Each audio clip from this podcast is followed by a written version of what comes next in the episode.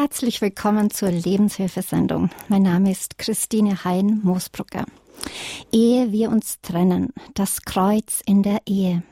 Hierüber unterhalten wir uns heute mit unserem Studiogast Michael Papenkort vom Institut für Weltevangelisierung der ICPE Mission.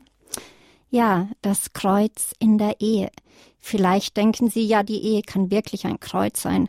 Vielleicht denken Sie dabei an die Ehe Ihrer Eltern, Geschwister oder an die Ehe Ihrer Arbeitskollegen oder Nachbarn oder vielleicht denken Sie sogar an Ihre eigene Ehe. Wir wollen in dieser Sendung aber einmal darüber nachdenken, wie das Kreuz zur Grundlage unserer Ehe werden kann. Papst Franziskus hat gestern am Palmsonntag die Jugendlichen herausgefordert mit mit dem Kreuz. Und ich denke, dass dies für uns alle gilt, nicht nur für die Jugendlichen. Er sagte, dass man mit dem Kreuz nicht verhandeln kann. Es fordert heraus. Entweder man nimmt es an oder verleugnet es. Wie aber können wir das Kreuz annehmen? Was aber, wenn das Kreuz für unsere Ehe nicht nur Zuflucht, Hilfe, Schutz und Segen ist, sondern vielmehr Sinn, Grund und Charakter unserer Ehe? Ob das Wort Gottes mehr zur Ehe zu sagen hat, als dass sie eben unauflöslich ist? Was bedeutet es denn, wenn zwei Menschen, die in der Taufe auf den Tod Christi am Kreuz getauft sind, den Ehebund schließen und leben? Eine sicherlich gleichermaßen spannende wie herausfordernde Frage. Und darüber unterhalten wir uns heute mit Michael Papenkort. Grüß Gott, Herr Papenkort. Herzlich willkommen. Grüß Gott. Ja, wie schon erwähnt, äh, ist Michael Papenkort in der ICPI-Mission tätig. Das ist das Institut für Weltevangelisierung in Mannheim. Dieses Institut befähigt Christen wirksam zu evangelisieren. Dies kann jetzt wie heute mit unserem Studiogast durch eine schöne Sendung sein oder eben durch Schulungen, durch den Aufbau von Gemeinschaften oder durch karitative Dienste. Und worauf ich noch die Hörerinnen äh, aufmerksam machen möchte, ist, dass wir zudem in der heutigen Lebenshilfesendung ist diese Sendung eingebettet in die Sendereihe Ehe wir uns trennen, weil ihre Partnerschaft uns wichtig ist. Deswegen haben wir ein Kompetenzteam erfahrener Seelsorger in Sache Ehe und Beziehung zusammengestellt und dieses Team erreichen Sie dann heute nach unserer Lebenshilfesendung, aber erst nach äh, ab Viertel nach elf unter der Nummer 089 517 008 008. 089 517 008 008. Erst ab Viertel nach elf. Neben unserem heutigen Lebenshilfegast Michael Papenkort stehen für Sie auch Mitarbeiter der Initiative Liebe Leben für Gespräche zur Verfügung. Nützen Sie also die Chance danach. Ja, Herr Papenkort, das Kreuz ist so ein großer Begriff. Im Kreuz ist Teil, im Kreuz ist Segen, im Kreuz ist Hoffnung. Aber es gibt auch unterschiedliche Kreuze, zum Beispiel Kreuze äh, von einzelnen Menschen, also das sprichwörtliche Kreuz oder das eigentliche Kreuz. Wie soll man hier unterscheiden? Geben Sie hier etwas Differenzierung. Also dieses sprichwörtliche Kreuz, es ist nicht wirklich mein Freund das ist so Land auf, Land ab.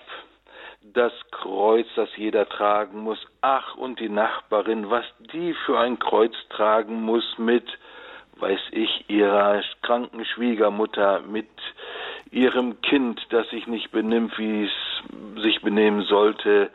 Und der andere trägt ein Kreuz, weil eine Krankheit ihn plagt und ein Kreuz und ein Kreuz. Und das ist im Grunde bei vielen das einzige Kreuz, das sie wirklich tangiert. Und wir nehmen dann ne, die Schwiegermutter, die ich pflegen muss, und sie ist nicht unbedingt dankbar dafür, sondern auch noch kratzborstig. Und das ist dann mein Kreuz. Das Spannende an der Geschichte ist, an dem Kreuz sterbe ich natürlich nicht. Und ich würde bitte auch nicht vorschlagen, mal vor die Schwiegermutter hinzutreten und sagen, ach Schwiegermutter, ich bin dir so dankbar, du bist mein Kreuz. äh, ne, also bitte, bitte nicht. Schauen Sie, mit der Ehe machen wir das genauso. Nicht? Deswegen ist auch der Titel von dieser Sendung Das Kreuz in der Ehe. Ach, meine Güte, was für ein Kreuz. Ne? Und manche Leute, ach, was für ein Kreuz ich trage in der Ehe. Und ach, mein Ehemann, ach, meine Ehefrau und ach, die Kinder. Und das Ganze ist ein Kreuz, ein Kreuz, ein Kreuz dann ist halt die, die Ehe kaum mehr als ein, ne, eine, eine Quelle von schier unendlich vielen Problemen, Schwierigkeiten, Aufgaben, Herausforderungen, alles. Und was das Schlimmste an dieser ganzen Nummer ist, dass wir das eigentliche Kreuz gar nicht auf den Schirm bekommen. Wir sind so eingenommen von dem, was wir für ach, die vielen Kreuze in unserem Leben halten, dass wir das eigentliche Kreuz gar nicht sehen. Jetzt haben wir die Karwoche und das ist natürlich ganz wunderbar, wenn man in der Karwoche über das Kreuz in der Ehe sprechen kann, aber eben nicht über dieses sprichwörtliche Kreuz, sondern das eigentliche Kreuz, um das es in der Karwoche geht, um dieses eigentliche Kreuz und was ich mit diesem eigentlichen Kreuz zu tun habe. Denn schauen Sie, für ach, so viele Kreuze tragen ne, Leute, die das sagen, die schauen die Karwoche an wie einen Film, der vor ihnen abläuft und sie haben mit diesem Film gar nichts zu tun. Wir schauen das Kreuz und Karfreitag alles ganz ehrfürchtig und fromm an, aber es berührt uns nicht. Es hat mit unserem Leben nichts zu tun. Ja, wir sind immer beeindruckt davon, wenn wir sehen, wie sehr Jesus gelitten hat und ach und schau mal, aber trotzdem bleibt unser Leben von dem Kreuz ziemlich unbeeindruckt, ziemlich unberührt.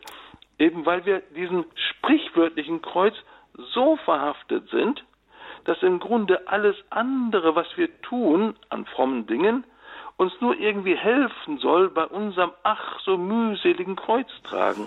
Aber da möchte ich einhaken, da sind wir ja eigentlich Feinde des Kreuzes und das hat eigentlich nichts damit zu tun, was es heißt im Heil ist Kreuz, im Heil ist Hoffnung, im Heil ist Segen.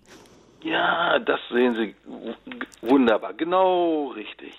Schauen Sie, Frau Moosburger, das ist an dem eigentlichen Kreuz, da stirbt jemand. Und zwar immer. Das Kreuz ist nicht meine Schwiegermutter, auch wenn es sehr schwierig ist, sie zu pflegen, vielleicht. Schauen Sie, wenn damals, in der Zeit von Jesus, wenn damals jemand gehört hat, nimm dein Kreuz auf dich, dann wusste er, jetzt werde ich sterben. Das Kreuz war einfach nur ein Werkzeug, ein, ein Instrument, an dem Leute sterben. Und schauen Sie, das ist uns nicht so fremd. Denn tatsächlich liegt eben genau dieses Sterben unserer Taufe zugrunde. Ne, wir feiern also in der Karwoche nicht nur ne, Tod und Auferstehung Jesu, sondern wir feiern in der Karwoche auch wirklich unsere Taufe. Darüber denken wir natürlich selten nach. Nicht? Wir kümmern uns darum, dass unsere Enkel getauft werden, ganz wichtig. Aber was unsere Taufe in unserem Leben eigentlich bedeutet, darüber denken wir ganz selten nach. Ja, und vor allem ist es ja auch so in der Taufe, wenn man über Sterben spricht, das hört sich ja nicht positiv an. Aber Taufe an sich, vielleicht können Sie es nochmal definieren, ist ja positiv. Wem sterben wir denn? Wie, wie, wie funktioniert Taufe? Na, schauen Sie, da gibt es diesen Abschnitt, es gibt eine Reihe Abschnitte, aber es gibt einen Abschnitt im, im Römerbrief in Kapitel 6, der wird auch manchmal bei Taufen tatsächlich gelesen. Ich möchte Ihnen gerne ein paar Worte aus diesem Text von, von Paulus vorlesen. Im Römerbrief Kapitel 6 ziemlich vorne. Wisst ihr denn nicht, dass wir, die wir auf Christus getauft wurden, auf seinen Tod getauft worden sind? Wir würden ja mit ihm begraben durch die Taufe auf den Tod, damit auch wir in der Wirklichkeit des neuen Lebens wandeln. Wir wissen doch, unser alter Mensch wurde mitgekreuzigt. Unser alter Mensch wurde mitgekreuzigt. Damit der ja? Also in der Kirche heißt es ja auch, es wird sozusagen auch die Erbschuld von uns genommen. Also dann neues Le Sie haben gesagt, im neuen Leben wandeln.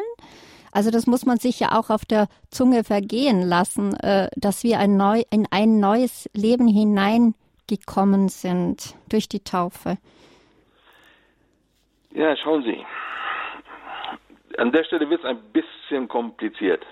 Denn wir sind alle, oder die meisten von uns, sind als Kinder getauft. Und nun klaut der Herr keine Säuglinge. Also der Herr sagt nicht, hör mal, Franz Adolf, du wurdest als kleines Kind getauft. Ob du das jetzt wolltest oder nicht, interessiert mich nicht. Ich hab dich. Das macht der Herr natürlich nicht. Also der Franz Adolf wurde als kleines Kind getauft und jetzt läuft der Herr mit der Herr und klopft immer wieder an seine Tür und sagt, hör mal, Franz Adolf, was ist denn mit der Taufe? Ist das jetzt deins? Willst du zu mir? No, sagt Franz Adolf, keine Zeit, du, ich habe was Wichtigeres zu tun. Oder nee, passt mir jetzt nicht. Oder was auch immer, keine Ahnung. Und vielleicht läuft Franz Adolf ganz lange durch sein Leben, ohne dass die Taufe wirklich seins wird und er dann wirklich zum Herrn gehört und das Leben sich wirklich in ihm entfalten kann. Weil der Herr keine feindlichen Übernahmen startet. Der Herr klopft sachte an. Deswegen ist dieses in Wirklichkeit in neuem Leben wandeln das ist etwas, was geschieht in dem Moment, wo ich dem Herrn die Tür aufmache und sich dann die Taufgnade in meinem Leben entfalten kann. Also das wäre dann aktiv. In der Kirche gibt es ja auch diese die, diese Tauferneuerung, wo ich ganz persönlich auch als erwachsener Mensch nochmal Ja dazu sage? Ja, ne, so zum Beispiel. Ne, genau, das passiert auf x verschiedene Arten und Weisen, so viele verschiedene Möglichkeiten, wie es Menschen gibt. Aber es gibt immer ein Vorher, dann dieses Geschehen und ein Nachher, weil das Nachherleben grundlegend anders ist. Das neue Leben ist nicht wie das alte weil da eine Begegnung stattgefunden hat. Papst Benedikt sagt das irgendwo. Das Christsein beginnt mit einem, mit der Begegnung mit einem Ereignis, mit einer Person. Und diese Begegnung zieht in dein Leben einen neuen Horizont. Alles ändert sich. Es wird ein ganz neues Leben. Und dann wird ne, das sichtbar, erlebbar, was wir gerade besprochen haben vom, vom Römerbrief.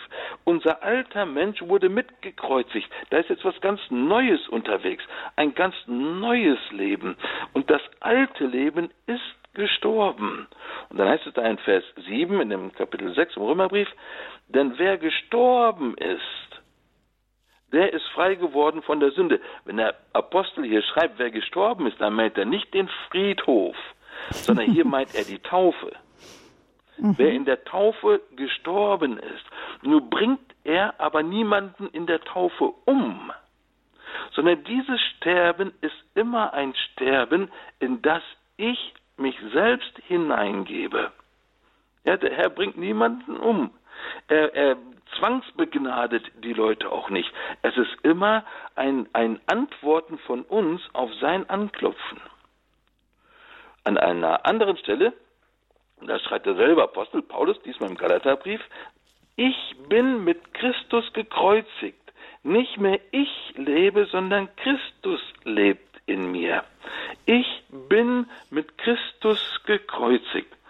Und schauen Sie, wenn wir in der Karwoche unterwegs sind, da haben wir viel Zeit zum Betrachten und wir haben ganz viel wunderbar liturgische Momente. Und ich möchte Sie herzlich einladen, vielleicht diese Woche, in dieser Karwoche, in unseren Betrachtungen und in unseren Liturgien das im Hinterkopf zu behalten. Ich bin mit Christus gekreuzigt. Nicht, wenn wir das Kreuz betrachten und die Passion betrachten, aber auch wenn wir die Auferstehung betrachten. Ich bin mit Christus gekreuzigt. Da hätte ich, da würde ich auch noch mal gerne nachhaken, bevor wir jetzt zum Fokus und den Grundlage und Fundament des Kreuzes kommen. Ähm, ja, es ist ja so, dass das, es heißt, also der Mensch ist frei geworden von der Sünde und bei jedem, in der jeder Messe beten wir ja durch meine Schuld, durch meine Schuld, durch meine große Schuld. Ja. Eigentlich gibt uns hier der Paulo, also die Schrift, die Steilvorlage zur Heiligkeit. Oft schaffen wir es jedoch nicht, aber dennoch sind wir ja in diese Heiligkeit gerufen. Also es wäre möglich, so einen Weg zu gehen? Fragezeichen. Also, das, was uns das, was in uns sündigt, ist immer das Element, das noch nicht gestorben ist. Ja, das, das, was in uns noch lebt vom alten Menschen, das ist das Element, das sündigt. Dann kommen wir manchmal nicht raus aus der Sünde, weil wir immer versuchen, ohne den Erlöser uns selber zu befreien. Wenn wir uns doch genügend anstrengen, wenn wir nur eins, zwei, drei, vier machen und irgendwie mit einem Sonderrezept oder keine Ahnung, wir versuchen es immer selber zu befreien. Wir brauchen einen Erlöser. Wir müssen mit dem Erlöser am Kreuz sterben, damit wir wirklich von der Sünde frei werden. Von der Sünde frei werden, das heißt, wir sind nicht mehr Sklave der Sünde. Die Sünde hat uns nicht mehr auf Gedeih und Verderb im Griff.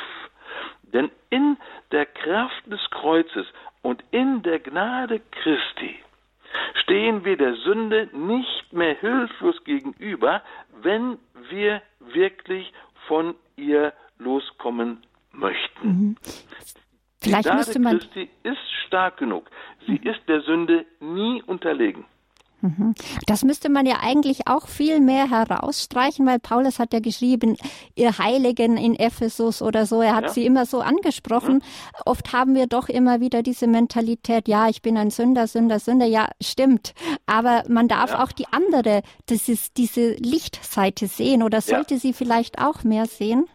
Ganz, ganz, ganz wichtig, ganz wichtig. Wir sind nicht nur Sünder, Sünder, als wäre das unsere Berufung. Wir sind berufen, Heilige zu sein. Mhm. Weil in den Freikirchen hört man das sehr viel, ja. Also ihr sollt Heilige sein.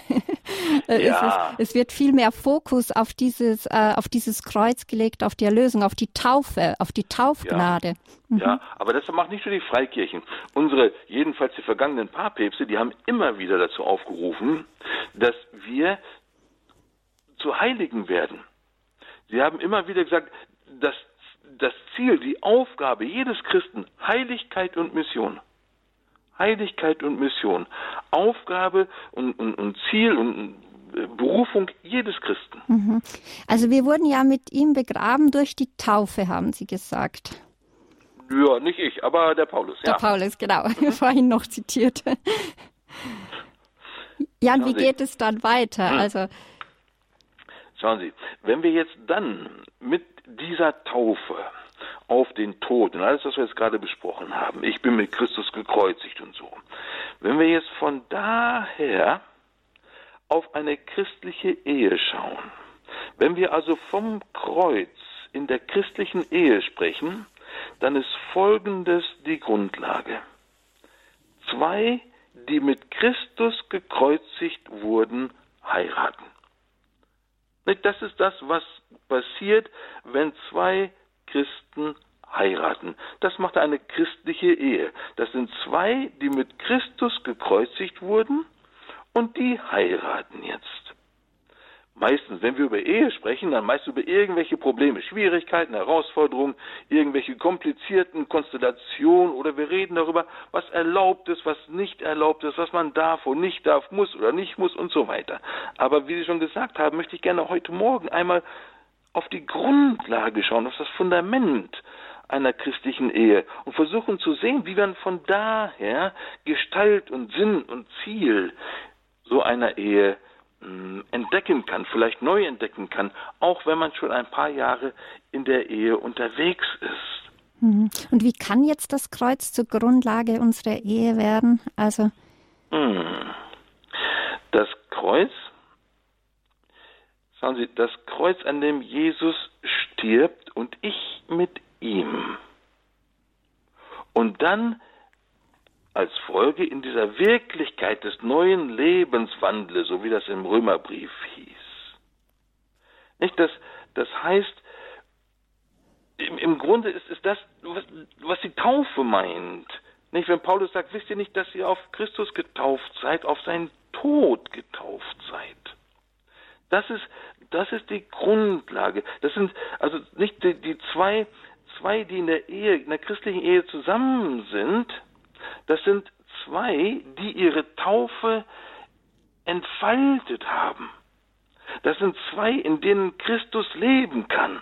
Das sind zwei, ne, die mit Paulus sagen können, ja, ich bin mit Christus gekreuzigt, nicht mehr ich, sondern Christus lebt in mir. Und das ist jetzt der Kern und die Grundlage, das Fundament für diese Ehe.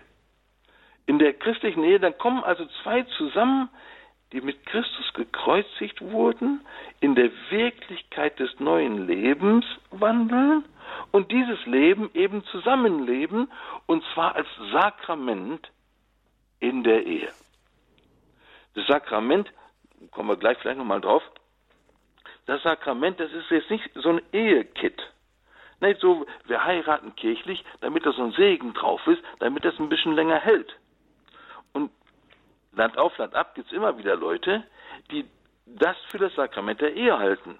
Das ist so ein Kit, ne, der, der Kit, der das Glas im Fenster hält, so ist der Kit, der unsere Ehe zusammenhält. Das ist das Sakrament. Aber was ist denn das Sakrament wirklich ja. so von der Kirche her gedacht? Äh, können Sie vielleicht das auch noch kurz ausführen, bevor wir weitergehen hier? Ja, mache ich gerne, mache ich gerne. Aber dazu muss ich Sie einladen auf einen kleinen Ausflug. Mhm. Okay.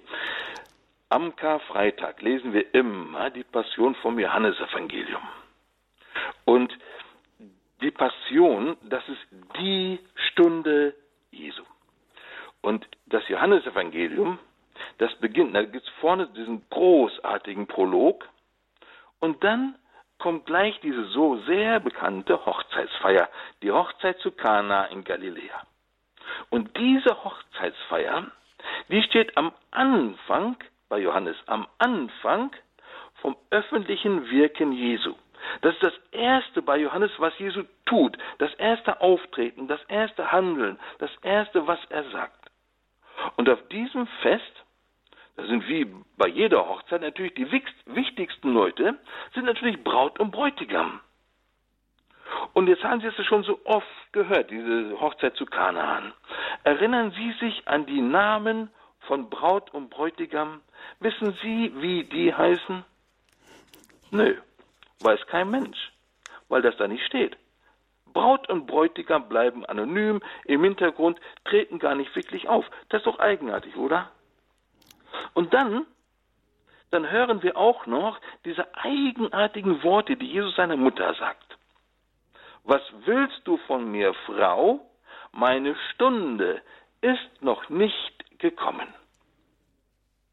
Und immer ein harter Satz. Aber schauen Sie, der eigentliche Bräutigam auf dieser Hochzeit ist Jesus selber. Jesus, der neue Adam. Und wenn er Maria, also seine Mutter, mit Frau anspricht, dann macht er das nicht etwa, weil er frech ist zu seiner Mutter, sondern weil er in ihr jetzt die neue Eva anspricht der neue Adam und die neue Eva. Diese Frau, die bezieht sich auf das Frau vom Protoevangelium. Protoevangelium, das ist gleich nach dem Sündenfall, vorne im Buch Genesis, in Kapitel 3.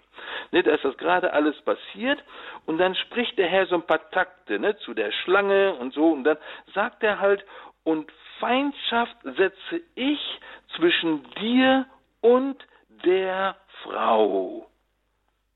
Und das ist die Frau, auf die Jesus sich hier bezieht, die, die er hier meint. Diese Frau, die begegnet uns dann noch einmal im Johannesevangelium.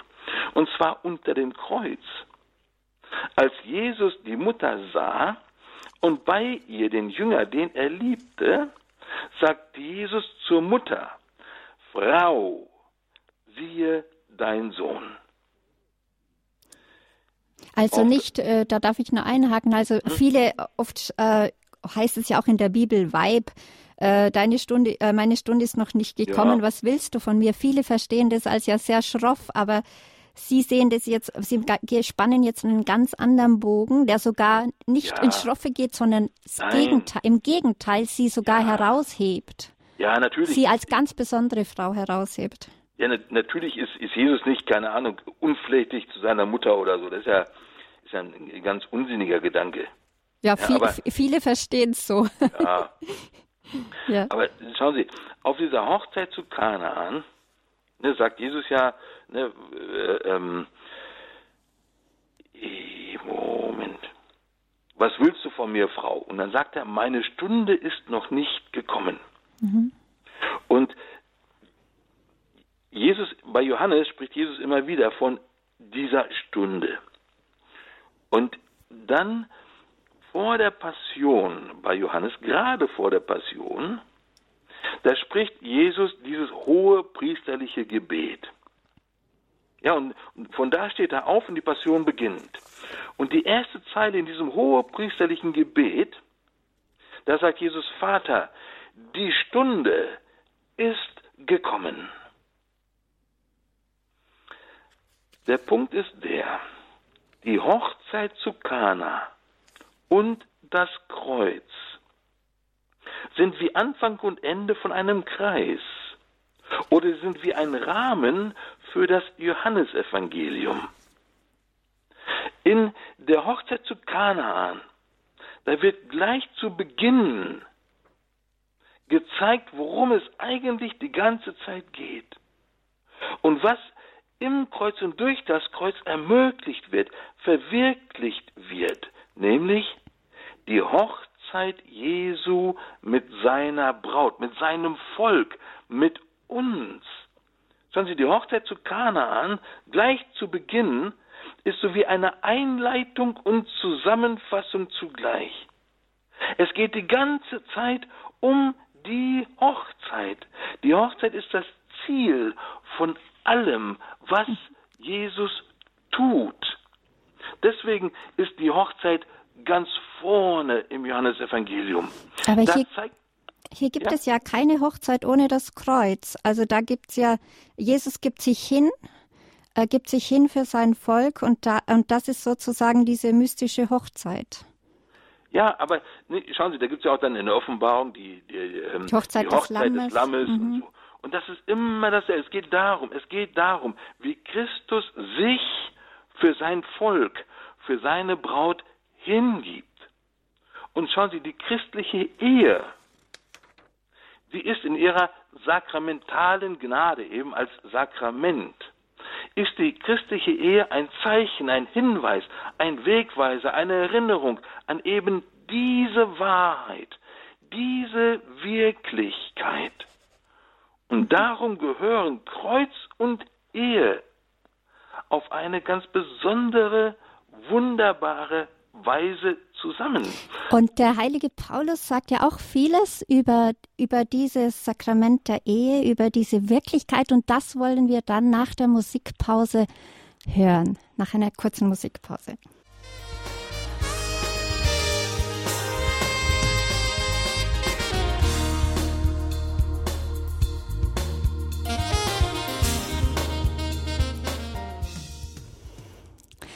Ja, hier ist Radio Horeb, Ihre christliche Stimme.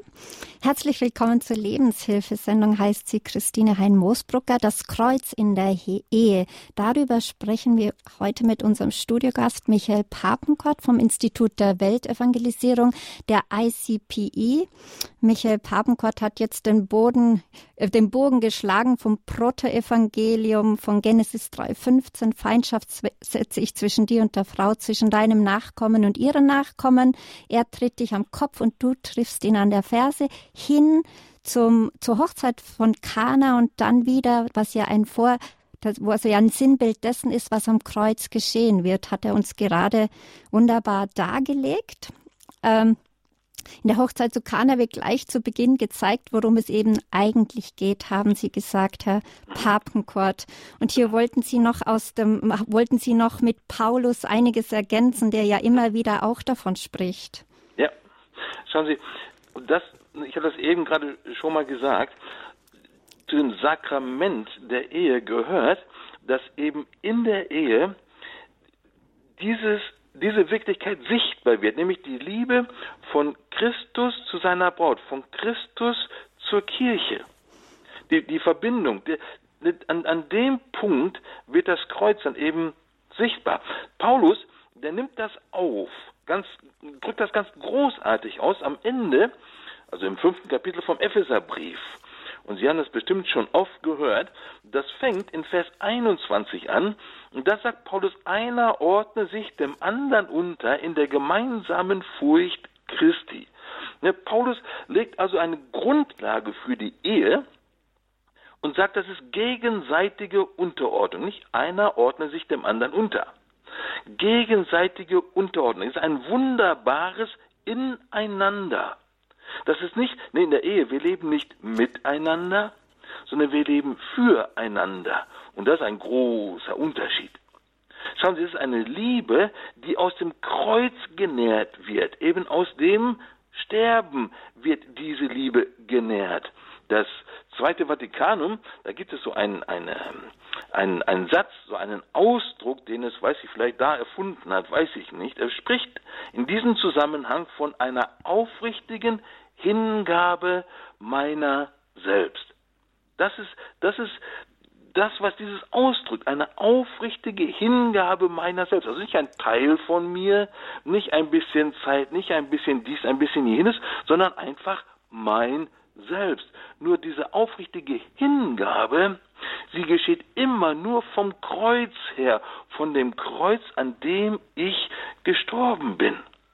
Da gibt es noch viele andere Verse. Und dann sagt Paulus im Vers 25, ihr Männer liebt eure Frauen, wie auch Christus die Kirche geliebt und sich für sie hingegeben hat. Mhm. Da bleiben jetzt aber ganz viele immer stecken. Ihr Frauen, ordnet euch euren Männern unter wie den Herrn und sehen dann dieses, diesen zweiten Zusatz gar nicht, wie eben, dass die Männer die Frauen lieben sollen, wie auch Christus ja. die Kirche geliebt hat. Das ändert ja. ja das ganze Bild. Ja, aber schauen Sie, der Paulus, der spricht ja in eine Situation hinein. Nicht? Der, damals war so ein, ein keine Ahnung, ein bestimmtes äh, Ehe- und Familienverständnis da. Und da hinein spricht der Paulus. Und die erste Zeile ist, einer ordne sich dem anderen unter. Mhm. Das ist ein gegenseitiges Unterordnen. In diesem ganzen Text wird niemand untergeordnet. Es geht immer darum, sich selbst unterzuordnen. Da wird niemand unterdrückt oder gezwungen oder sonst irgendwas. Und ja, da steht, ne, ihr, ihr Frauen äh, äh, ordnet euch den Männern unter wie dem Haupt und so. Aber dieses Haupt, das ist immer Christus. Die Frau ordnet sich einem Mann unter, der für sie stirbt, so wie Christus für seine Kirche gestorben ist. Und der Mann stirbt, das heißt nicht, er soll ihr dann eine gute Rente hinterlassen, sondern der Mann stirbt seinen Wünschen, seinen Träumen, seinen Ansichten, seinen das gehört alles zu dem Sterben dazu. Deswegen, wenn die Männer so leben, wie der Paulus das hier beschreibt, dann ist das für die Frauen eine große Freude, sich dem Mann unterzuordnen, der in diesem Text allerdings auch aufgefordert wird, sich der Frau unterzuordnen. Und seine Unterordnung besteht eben darin, dass er sich für die Frau hingibt so wie Christus sich für die Kirche hingegeben hat. Schauen Sie, an der Stelle steht das Kreuz in der Ehe. Mhm. An, an dieser Stelle steht das Kreuz in der Ehe. Wir kommen in unserem Denken aber nie aus dieser Hackordnung Vorstellung heraus. Wir denken, aha, jetzt war der Mann so lange oben, jetzt drehen wir das um, hier steht die Frau oben. Solange einer oben steht, ist es immer verkehrt. Diese Hackordnung ist ein Resultat der Sünde. Mhm. Und Vorher hier kann ja. war es eine aufrichtige Hingabe meiner selbst. Durch die mhm. Sünde wird es diese Hackordnung. Und in der christlichen Ehe sind zwei unterwegs, die mit Christus gekreuzigt sind. Die alte Hackordnung ist passé. Jetzt ist diese Ordnung, so wie Paulus sie beschreibt, eine gegenseitige Unterordnung, ein wunderbares Ineinander, füreinander leben, aufrichtige Hingabe meiner selbst. Und die Hauptverantwortung hier liegt, jedenfalls schreibt der Paulus das so, eindeutig bei dem Mann. Der Mann soll seine Frau lieben, wie Christus die Kirche geliebt und sich für sie hingegeben hat.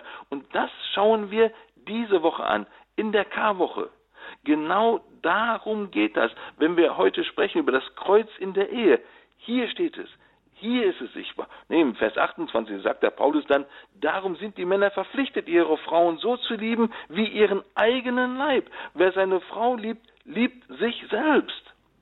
Das, das, ne, dann geht es noch ein paar Takte weiter und dann schreibt Paulus, zitiert er, darum wird der Mann Vater und Mutter verlassen und sich an eine Frau binden. Der Mann bindet sich an eine Frau. Und die zwei werden ein Fleisch. Nur Fleisch hier, das ist nicht wie Fleisch wie beim Metzger, sondern Fleisch wie Person. Die zwei werden zu einer, im Deutschen gibt es tatsächlich dieses Wort, die zwei werden zu einer Eheperson. Sie werden wirklich eins. Die, die beiden Personen kommen wirklich zusammen. Viel tiefer, als man jetzt denkt, ja gut, das ist halt der Geschlechtsakt oder so. Nein, das ist viel tiefer, das ist viel mehr von einem Einswerden. Sie werden ein Fleisch, eine Eheperson. Und dann sagt der Paulus, dies ist ein tiefes Geheimnis und ich beziehe es auf Christus und die Kirche. Was der Paulus sagt, Leute, das ist richtig tief hier und das, was ich eigentlich versuche zu beschreiben, ist die Beziehung von Christus zu seiner Kirche. Nicht, dass, da wird dann deutlich, was das Ehesakrament wirklich ist, wozu es wirklich berufen ist was eigentlich Sinn und Ziel, Inhalt von diesem Sakrament ist. Das ist eine Gnade in der Ehe, die diese Wirklichkeit, Christus und seine Kirche, diese Liebe und Hingabe, die diese Wirklichkeit aufstrahlen lässt und sichtbar macht. Also eigentlich sollte ja dann das Kreuz, also ist es ein Zeichen der Herrlichkeit des Kreuzes Christi auch. Natürlich, dass äh, bei ganz sehen bei, bei Johannes sowieso.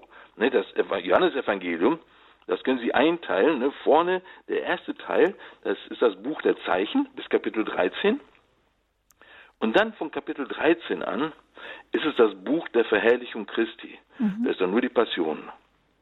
Und das Kreuz, besonders bei Johannes, ist das Herrlichste überhaupt. Schauen Sie, mit dem Kreuz in der Ehe, ne, wenn wir, wenn wir den Sinn für die Ehe, wenn wir die Grundlage für die Ehe in eben diesem Kreuz, wie wir es besprochen haben, sehen, dann ist die Ehe nicht für sich selber da. Sie ist doch nicht mal zuallererst für andere da, sondern sie ist wesentlich ein Zeichen, ein Bild, eine Erinnerung, ein Wegweiser, ein Hinweis für diese Beziehung von Christus zu seiner Kirche, diese eine Hochzeit, diese eine Ehe, um die es wirklich geht. Diese eine Hochzeit, zu der wir alle zusammen unterwegs sind. Nicht, das, das ist nicht etwas Nebensächliches, das ist etwas Unwichtiges, das ist nicht, äh, ja, können wir auch mal drüber nachdenken, sondern das ist das ist der ganze Kern von all dem. Und dafür ist eben dann dieses Zusammensein von Mann und Frau nicht einfach nur so eine soziale Einheit, so irgendwie für die Gesellschaft oder so, sondern nein, das, das ist ein, ein ganz wichtiges Zeichen, das uns ständig daran erinnert, worum es in unserem Leben eigentlich geht, was unser Leben eigentlich für einen Inhalt und für eine Richtung hat. Es heißt ja, das Wichtigste ist die Liebe, also eine Ehe sollte Zeichen seiner Liebe, sein Abbild praktisch sein. Man sollte, soll, kann man so sagen, in einem Ehepaar sollte man Christus erkennen, seine Liebe erkennen, sein Wesen erkennen. Ja, das ist immer schön, ne, wenn man die Liebe in uns erkennt. Das können die Leute aber auch in ihnen und in mir. Aber in der Ehe wird nicht einfach nur Christus Liebe sichtbar, sondern seine Liebe zu der Kirche, seine Liebe zur Braut. In der Ehe wird sichtbar, dass Christus uns beständig einlädt zu dieser Hochzeit, zu dieser eigentlichen Hochzeit oder zu dieser eigentlichen Ehe. Mhm.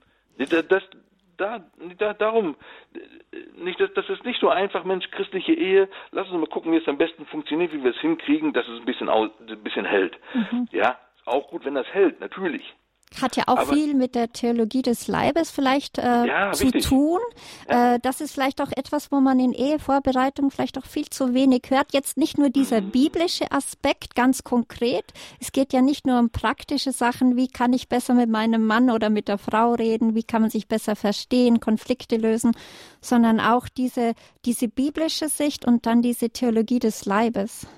Ja, nee, ist, nee, ist ganz, ist ganz, ganz wichtig. Aber schauen Sie, wenn wir jetzt ne, gesprochen haben über ähm, Ehe und das Kreuz in der Ehe, zwei, die gekreuzigt sind, heiraten und so, dann ist das natürlich für manche vielleicht so ein Element, wo die sagen, boah, ist ja schön, aber Leute, da wohne ich nicht. Mhm. Da komme ich nicht dran, da komme ich nicht hin und dann ist es mal, das ist mir zu hoch oder sonst irgendwas. Ne, schauen Sie, wenn, wenn Sie sich das gar nicht vorstellen können, ne, dass Sie irgendwie an dem, was wir so besprochen haben bis jetzt, irgendwie wirklich teilhaben können, dann möchte ich Sie einmal einladen, dass Sie sich als Ehepaar mal hinsetzen und zusammen dieses Gleichnis von dem verlorenen Sohn betrachten. Das finden Sie bei im Lukas-Evangelium in Kapitel 15, so in der zweiten Hälfte. Und betrachten Sie es einfach einmal gemeinsam, so als eine Person, so als ein Ehepaar. Betrachten Sie es, betrachten Sie es betend. Und dann schauen Sie, ob Sie als Ehepaar nicht diesen Weg zum Vater suchen, entdecken und gehen wollen können. Zum Vater laufen, wir denken immer, der verlorene Sohn, der ist immer alleine unterwegs. Ja, ist ja in dem Gleichnis auch. Aber diesen Weg kann man sicherlich mindestens genauso gut als Ehepaar zusammengehen. Aber wie macht man das jetzt ganz praktisch? Weil das ist ja auch noch irgendwie abstrakt. Das ist diese, diese Bibelstelle, die wunderschön ist. Aber wie setzt man das ganz praktisch in der Ehe um? ganz praktisch ist gut, ne? Ähm, wie praktisch ist eigentlich die Dreifaltigkeit? Aber okay. Nein, schauen Sie, das, das Entscheidende ist nicht das, was wir tun. Nie. Das Entscheidende ist immer das, was Gott selber tut. Wir können immer nur antworten. Und schauen Sie, wenn ein Ehepaar tatsächlich sich die Zeit nimmt, sich hinzusetzen, die Bibel aufzuschlagen und dieses Evangelium anzuschauen. Schauen Sie, in dem Wort Gottes, in der Heiligen Schrift ist der Herr selbst gegenwärtig. Und er nimmt mit Ihnen, damit Ihnen als Ehepaar, das Gespräch auf. Wie das Gespräch stattfindet, weiß ich nicht. Es ist ein Gespräch von Herz zu Herz, aber es findet statt. Und das Gebet von dem Ehepaar ist nicht, beten ist wichtig dabei. Herr, lass uns laufen. Herr, begegne uns auf diesem Weg. Herr, lass uns dich entdecken. Herr, lass uns in unserem Herzen aufbrechen auf diesem Weg zusammen, nicht nur als verlorener Sohn oder verlorene Tochter, sondern jetzt als verlorenes Ehepaar. Herr, wir wollen zurücklaufen und unsere Ehe in deinen Schoß legen.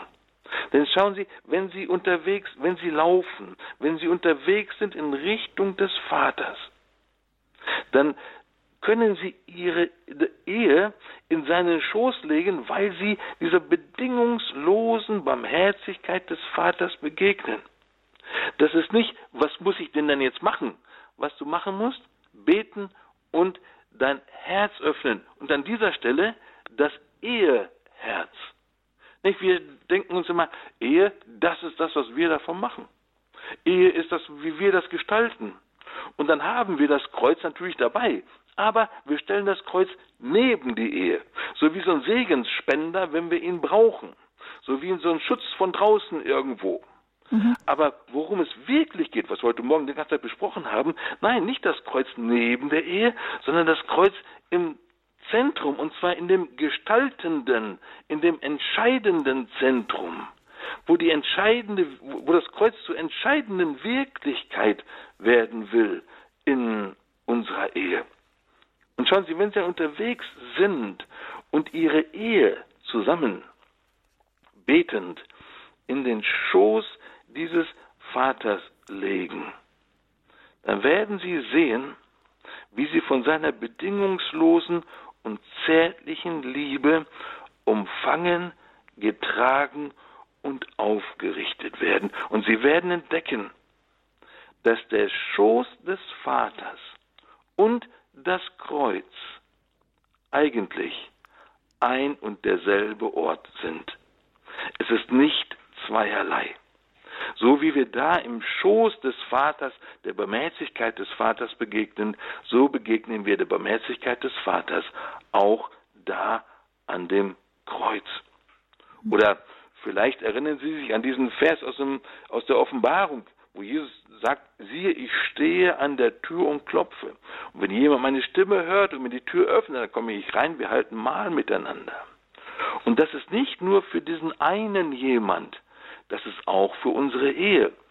Vielleicht ist unsere Ehe dieser Raum, der eine Tür hat, vor der Jesus steht und klopft, weil er eben nicht drin ist. Nicht? Warum steht Jesus vor der Tür? Und dann können wir ja dann als Ehepaar uns vielleicht einfach einen Moment hinsetzen, wenn Sie es aufschlagen wollen, ist in der Offenbarung hinten in Kapitel 3, ich glaube im Vers 20. Herr, wir möchten dir die Tür zu unserer Ehe aufstoßen. Wir möchten dich einladen. Kannst du bitte reinkommen?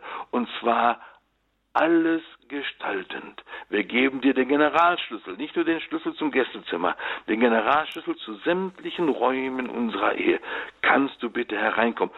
Ob ich das als Ehepaar will, das müssten wir allerdings vorher dann schon mal kurz besprechen. Ja, und so wollen wir auch Sie, liebe Hörerinnen und Hörer, einladen, und wir würden uns freuen, wenn Sie vielleicht auch Zeugnis geben können, wie Sie denn in Ihrer Ehe eine, diese lebendige Christusbeziehung leben und Kraft des Kreuzes, Zeugnis seiner Liebe in der Ehe sein können oder wie Jesus in ihrer Ehe sichtbar wird oder wie sie ihn eingeladen haben und wie er in ihrer Ehe gewirkt hat. Wie konnten sie Zeichen ihrer Liebe sein? Vielleicht haben Sie noch die eine oder andere Frage zu diesem Thema, das Ihnen auf dem Herzen brennt und noch nicht beantwortet wurde, aber wir freuen uns immer über Ihr Zeugnis. Sie können gerne dann jetzt anrufen bei uns beim Hörertelefon. Die Nummer ist die 089 517 008 008. Ich wiederhole die 089 517 008 008 und gleich nach einer kurzen Musikpause geht es bei uns weiter.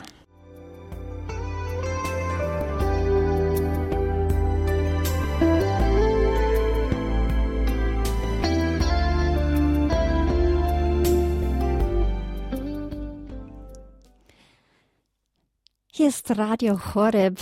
Bei der Lebenshilfe begrüßt Sie Christine Hein-Moosbrucker. Ehe wir uns trennen, das Kreuz in der Ehe. Das ist heute unser Thema mit dem Studiogast Michael Papenkort vom Institut für Weltevangelisierung in der ICPE-Mission.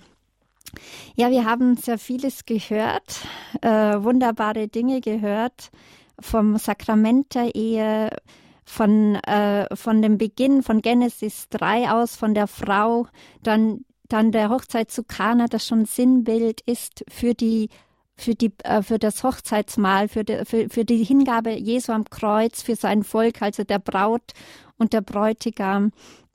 Ja, und sie haben so viele andere Parallelen gemacht, den Bogen noch gespannt, äh, auch noch zum Buch der Offenbarung, sieh, ich klopfe an und zur Hochzeit des Lammes. Ja, äh, Sie haben genannt, Herr Papenkurt, Bibel lesen, miteinander beten, das ist so wichtig. Auch Eheerneuerung vielleicht wäre auch etwas, wo das Sakrament der Ehe zu erneuern, auch immer wieder bewusst Ja zu sagen, Gott einzuladen, wie Sie es so schön gesagt haben, komm und, und, und wir wollen dir öffnen, wir wollen dir unser Herz öffnen. Was sagen Sie zu einer. Eheerneuerung, wenn wir immer wieder mal, der Pater Bub hat auch mal gesagt, immer wieder mal auch in schwereren Zeiten die Ehe zu erneuern? Ja, also ne, in, weiß ich, schweren Zeiten, leichteren Zeiten, wie auch immer. Aber nein, schauen Sie, der, der, der Punkt ist einfach, vielleicht haben Sie es ja nie gewusst. Ja, vielleicht sind Sie zu irgendeinem Ehevorbereitungskurs gegangen, damals vor, weiß ich was, 20 oder wie viel Jahren. Und der hat irgendwie einen Vormittag gedauert oder vielleicht einen Tag. Und da haben Sie über alles Mögliche gesprochen, aber auf keinen Fall um ihr, sowas wie jetzt hier. Und dann haben Sie geheiratet und Sie hatten überhaupt keinen Dunst, was eigentlich die Kirche mit dem Ehesakrament tatsächlich meint. Mhm. Anders als dass es eben dem Ganzen ein bisschen Halt geben soll oder so ähnlich. Oder eben, weil wir zur Kirche gehören oder so. Und wenn Sie das gar nicht gewusst haben, und wenn aber der Herr bei Ihnen an die Tür klopft, dann ist ja die Frage nicht, ach, habe ich jetzt alles verkehrt gemacht bis jetzt? Das ist ja, die Frage hilft uns immer nicht weiter. Sondern dann gehen Sie einfach hin und sagen, Mensch, Herr, wenn du so an meine Tür klopfst, Herr, dann machen wir die Tür auf und kannst du das Sakrament, das ganz nebenbei sich die Eheleute selber spenden. Das, das einzige Sakrament, das nicht der Priester spendet oder der Bischof, sondern die Eheleute sich gegenseitig spenden. Da kommen wir gerne noch dazu. Jetzt würde ich gerne die erste Anruferin hereinnehmen. Das ist die Frau Heinzel. Grüß Gott aus Viernheim bei Mannheim. Grüß Gott, Sie sind schon auf Sendung. Dann nehmen wir Sie kurz rein. Ja, ja. Ja, hallo. Ich grüße Sie und es ist so, wie Sie gesagt haben. Also ich mit der Hochzeit, mhm. da habe ich immer gedacht, wie kann er sowas zu seiner Mutter sagen? Und so haben viele gedacht. Frau, meine Stunde ist noch nicht gekommen. Mhm. Nicht? Also das habe ich diesmal, also von der Seite, wie Sie es sagen, hört sich als besser an. Also so gefällt es mir gut. Ne? Aber ich bin ja auch alt und wir haben höchstens eine Stunde Vorbereitung bei einem Pfarrer ja. gehabt, ja. weil ich zurzeit bei den Franziskanerinnen in der Küche war. Mhm. Ne? Aber also so wie sie ist, das hört sich wunderbar an. So, wenn er dann sich als, ja, sie als Eva und ja, so. Ja sieht das gut aus und so hört sich das gut an. Aber ob ich meinen Mann dazu hätte überreden können, in der Bibel zu lesen, das weiß ich nicht. Also es war für mich schon stark, weil ich sonntags immer die Messe haben wollte. Und wenn wir irgendwo unterwegs waren, in Urlaub fuhren oder so, dann hat er zwar gehalten und dann hat mich das gestört. Ich hatte dann einen Tag fünf evangelische Kirchen der Reihe nach. Hm. Weil ich als erstes, wenn ich reingehe, das Weihwasser suche. Mhm. ja. ja, ich gebe das Wort mal an Herrn Michael Papenkort. Ja, bitte. Vielen Dank, dass Sie das, äh, sich getraut haben anzurufen. Ja, ich höre das halt sehr gerne. Ich, mhm. Überhaupt, was Sie bringen. Seitdem mein Mann tot ist, mhm. habe ich mir das einen Monat drauf. Die ist Horeb und ich bin so froh, dass ich es habe. Also zwei, zwei Sachen ganz, ganz kurz. Nicht dieses Frau. Nicht das ist natürlich, ne, ich denke, das ist schon wichtig, dass wir das sehen. Dieses Frau ist nicht eine Frechheit von Jesus zu seiner Mutter, sondern es ist wirklich, da, da hebt er sie in dieses, äh, er, er, spricht sie an als eben diese neue Eva, weil es jetzt durch das, was Jesus tut, alles neu wird, alles neu beginnt. Da ist er der neue Adam und sie die neue Eva. Aber wichtig ist mir halt an dem Punkt, dass das vorne was vorwegnimmt, was dann am Kreuz nochmal sichtbar wird. Sagt er, nee, Frau, nee, weil das, was in der Genesis vorhergesagt wurde, jetzt wird es wahr. Und das, diese Wirklichkeit, die stellt Jesus uns vor in dem Rahmen von einem Hochzeitsfest. Das heißt, dieses ganze Geschehen, das wir betrachten in der Karwoche, das rahmt Jesus eigentlich ein oder bringt das unter in diesem Hochzeitsfest. Und deswegen ist unsere Ehe eigentlich berufen, eben dieses, ein, ein sakramentales Zeichen zu sein für diese Wirklichkeit. Nur ist das natürlich ne, für manche, wie die liebe Dame am Telefon gesagt hat, ne, mit meinem Mann, das hätte jetzt vielleicht nicht so ganz toll geklappt. Das ist natürlich ein Leiden, das viele Leute leiden. Meistens sind es Frauen, die das Leiden leiden. An der Stelle können Sie bitte einfach nur für Ihren lieben Mann beten, nicht aufhören zu beten und äh, mit dem Mann so barmherzig sein, wie Christus mit Ihnen barmherzig ist. Mhm. Ja, vielen Dank, Frau Heinzel, für Ihren Anruf aus Fernheim bei Mannheim. Ja, falls, Sie, falls noch ein kurzes Zeugnis, für ein kurzes Zeugnis hätten wir noch Zeit. Wenn Sie noch ein kurzes prägnantes Zeugnis hätten, dann könnten Sie jetzt anrufen unter der 089 517 008 008 oder auch noch eine Frage stellen. Ja, Herr Papenkort, hm? Sie hatten vorhin, ich habe Sie unterbrochen, über das Sakrament der Ehe ges gesprochen, wo die, das einzige Sakrament ist, dass die Eheleute sich gegenseitig spenden. Ja. Was wollten Sie dazu noch sagen? Schauen Sie, wenn ne, Sie das nie gehört haben, nicht? die Dame am Telefon sagte gerade, sie hatte so eine Stunde Gespräch beim Pfarrer. Ne, wie viel kann jetzt in so eine Stunde Gespräch da tatsächlich dann vermittelt werden? Und heute sind die Gespräche vielleicht ein bisschen länger, länger, aber vielleicht auch ein bisschen inhaltsfreier noch. Aber wenn Sie dann da sind und sagen, Mensch, das haben wir gar nicht gewusst, das würden wir aber gerne. Oder Sie merken als Ehepaar, Mensch, da klopft der Herr bei uns an die Tür. Da ist eine Tür, wo wir ihn einlassen möchten. Nicht, dann, dann müssen Sie nicht nochmal heiraten, sondern laden Sie ihn einfach ein. Das Sakrament ist ja da. Nur es entfaltet sich nicht zwangsweise. Das entfaltet sich da, wo Sie ihm Freiheit geben, sich zu entfalten.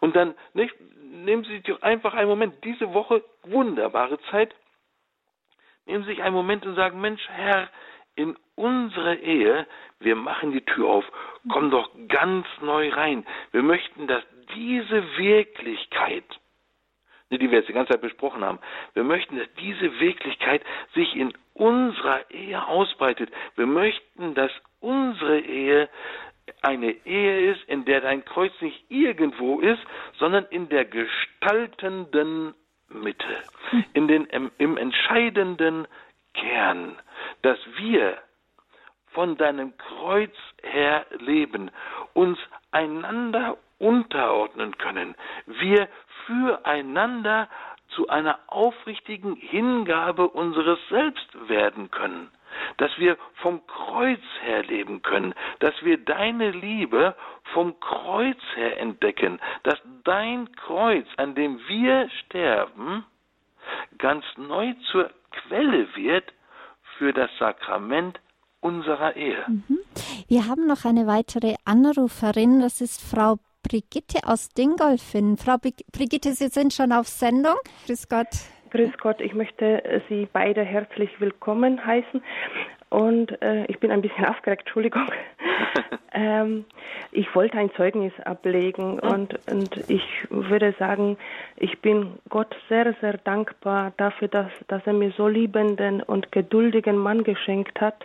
Und darum habe ich auch ihm damals gebeten. Ich war damals 17 und war verzweifelt ich habe einen Selbstmordversuch damals gemacht, weil mich ein Junge einfach enttäuscht hat. Ich habe ihn damals geliebt und er hat mich einfach aus, ausgenutzt. Und damals habe ich in meinem Leben ein Ende setzen wollen und der liebe Gott hat mich äh, gerettet. Und dann bin ich in die Kirche gegangen, habe ich mich hingesetzt und habe ich aus tiefstem Herzen zu ihm gebetet, äh, dass er mir einen äh, Mann schenkt, der, der, mich liebt vom Herzen und der mit mir geduldig ist und gut zu den Kindern. Und habe ich geweint. Und äh, das ist mir erst viele Jahre, vor vielen Jahren klar geworden, dass das wirklich, dass sich das erfüllt hat, was ich damals gebetet habe. Mhm. Und wir haben auch, also 28 Jahre werden wir dann äh, jetzt demnächst verheiratet. Und wir haben vieles miteinander erlebt. Ich könnte ein Buch schreiben darüber. Und ähm, ja, sehr oft haben wir auch gestritten. Und äh, ja, einmal, also ja, ich wollte, ich habe sogar mein Ehering ihm oft mal oftmals gegeben, weil ich nicht mehr konnte, weil ich so verzweifelt war und einfach keine Kraft mehr gehabt habe. Ich habe mich unverstanden gefühlt und so. Und wie haben Sie das gelöst? Weil wir schon fast am Ende der Sendung äh, ja, sind. Wie. Konnten, nein, äh, sehr ja. gerne. Wir freuen uns sehr über Ihren Anruf. Ja, und, Aber wie haben Sie ähm, das dann lösen können? Ja, ich, ich bin zu meinem ehemaligen Fahrer gefahren und habe ihm mit ihm gesprochen und er hat mir geraten, ich soll zurückkommen. Dann bin ich zurückgekommen und am nächsten Tag in der Früh äh, im Badezimmer waren wir zu zweit, also ich und mein Mann, und der hat mir den Ring einfach äh, in die in den Finger, also der hat meine Hand genommen und wieder den Ring an meinen Eheringfinger gegeben. Also äh, und hat gesagt, im guten wie im schlechten Tagen, äh, äh, genau, sollen Ja. wir uns lieben. Wunderbar. Das ist ein sehr schönes Zeugnis. Vielen Dank, dass Sie ja, und angerufen immer haben. wieder und immer nur noch wieder, ganz kurz, nur noch ganz kurz. Ja, ja, genau. Und immer wieder, wenn wir gestritten haben Ja. und und äh, dann habe ich mich bei ihm entschuldigt, dann hat er gesagt, nein, wir haben uns doch nicht gestritten. Oder der ist immer wieder zu mir gekommen und und hat immer wieder gefragt, ob wir uns noch lieben und so weiter, obwohl ich oft beleidigt und und verärgert war über ihn.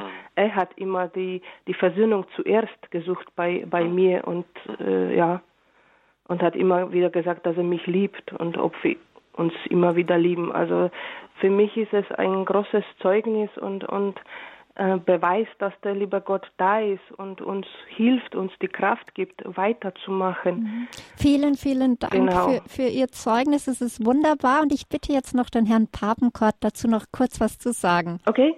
Vielen Dank. Nein, schauen Sie, natürlich ist der Herr mit uns unterwegs, ne? wie die Dame das erzählt hat, ne? wie an verschiedenen Punkten in der. Und natürlich gibt der Herr uns auch ne, die, die, die Kraft, äh, in dem entscheidenden Moment dann auch ne, gestorben zu sein und auf den anderen zuzugehen, gestorben zu sein und dem anderen zu vergeben und, und all das. Natürlich, das ist ein ganz wichtiges Element von, von Ehe, ne? dass der Herr auch so dann gegenwärtig ist in unserer Ehe. Aber das ist nicht alles, was das Sakrament der Ehe ist. Das Sakrament der Ehe ist viel mehr. Und, ne, und dann schon als letzter Satz, wenn Sie wollen, wir können das Sakrament der Ehe nicht wirklich leben, wie es gedacht ist, ohne das Wort Gottes in unserer Mitte zu haben. Ja, und hier möchte ich mich ganz herzlich bei Ihnen bedanken, Herr Papenkort, weil Sie haben wirklich das Charisma durch, Sie sind ja schon zehn Jahre bei äh, Radio Horeb und haben wirklich das Charisma durch das Wort Gottes die Herzen zu öffnen. Es ist ja ein zweischneidiges Schwert, das Seele und Mark durchdringt. Und da danke ich Ihnen herzlich, äh, dass Sie immer wieder mit dem Wort Gottes auch so viel in die Lebenshilfe einbauen und zur Lebenshilfe beitragen. Und das war unsere Lebenshilfesendung heute, ehe wir uns trennen. Das Kreuz in der Ehe. Danke, Herr Papenkort, dass Sie wieder bei uns waren, treu Gerne, immer wieder bei uns gerne. sind. Ja, und falls Sie, liebe Hörerinnen und Hörer, Interesse an dieser Sendung haben, können Sie sie als Podcast herunterladen unter www.horeb.org. Auch die Informationen zum Referenten finden Sie dort. Falls Sie eine CD bestellen wollen, sind wir auch für Sie da. Die Nummer des CD-Dienstes lautet 08328 921 120. 08328 921 120. Alles Gute und Gottes Segen wünscht Ihnen Christine Hein-Moosbrucker. Ja, Gottes Segen auch im Kreuz. Und danke nochmal, Herr Papenkort, fürs Dabeisein.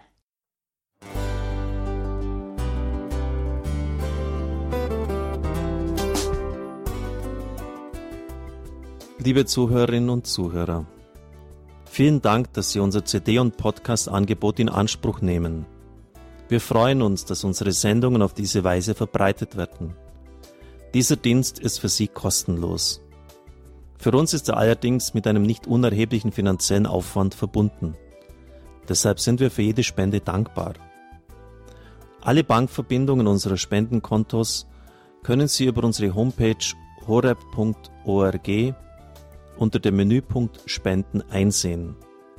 Dort besteht auch die Möglichkeit, online zu spenden. Natürlich nach den neuesten Sicherheitsstandards. Sie können diese Informationen auch bei unserem Hörerservice unter der Telefonnummer 08328 921 110 erfragen. Ich wiederhole die Rufnummer 08328 921 110. Vergelt's Gott für Ihre Unterstützung. Ihr Pfarrer Kocher.